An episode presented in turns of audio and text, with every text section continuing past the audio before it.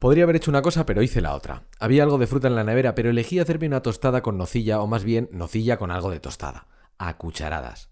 Luego me sentiré mal, pero ahora mi cerebro brinca de alegría recorrida sus hormonas por el azúcar. Ya llegarán los lamentos, el recuerdo de los años de vida que te quita algo así, o la tan manida operación bikini.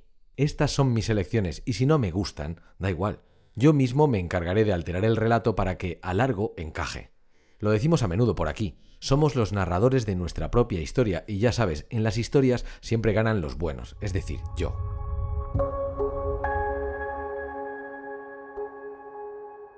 Soy Alex y en este podcast lanzamos pequeñas reflexiones sobre lo que hacemos cada día en Microbio.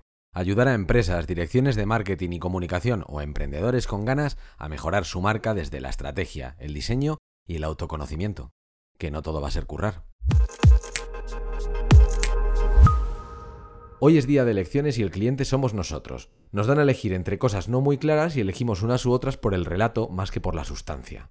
El relato de estos días es que el mundo se va a la mierda, pero ya no sabes qué fue antes. Casi todos los datos dicen lo contrario. Estamos bastante mejor que hace 50 años y la empresa va que da gusto. Casi no hay violencia en las calles, en estas y en las de todo el mundo. Hay sobreabundancia de comida y cuando hay una hambruna no es como era antes, porque no haya para comer, sino porque algún político la ha liado parda. Hay gente que prefiere ver el mundo arder antes que ponerse a trabajar. Parte de mi día es crear cosas para que otro elija o elegir entre cosas que alguien ha hecho para que elija yo. Hacemos mood boards para que el cliente elija. Planteamos escenarios creativos para lo mismo.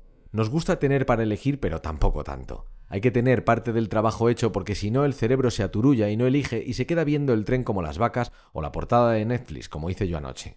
Creemos que elegimos gracias a nuestro sesudo análisis de la realidad, pero no. Creemos en el libre albedrío, pero todo es más complejo a poco que te paras a pensarlo. Una de las personas más mencionadas en estas cartas, Daniel Kahneman, comenzó a analizar en los 90 cómo las personas interpretamos el dolor. Junto a Donald Redelmeyer, estudió la forma en que los pacientes de una colonoscopia recordaban lo vivido.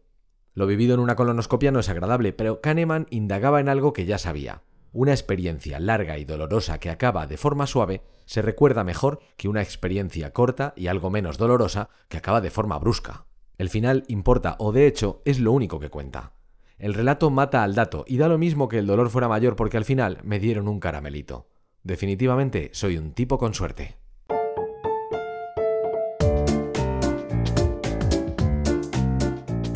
Puedes encontrar una versión escrita de este texto y muchos más enlaces y cositas interesantes sobre marcas, diseño y comunicación en nuestra newsletter que te enlazamos en la descripción. Y recuerda, hacernos felices es súper barato. Suscríbete, dale a me gusta o recomiéndanos a ese amigo tuyo al que le molan estas mierdas. Besotes.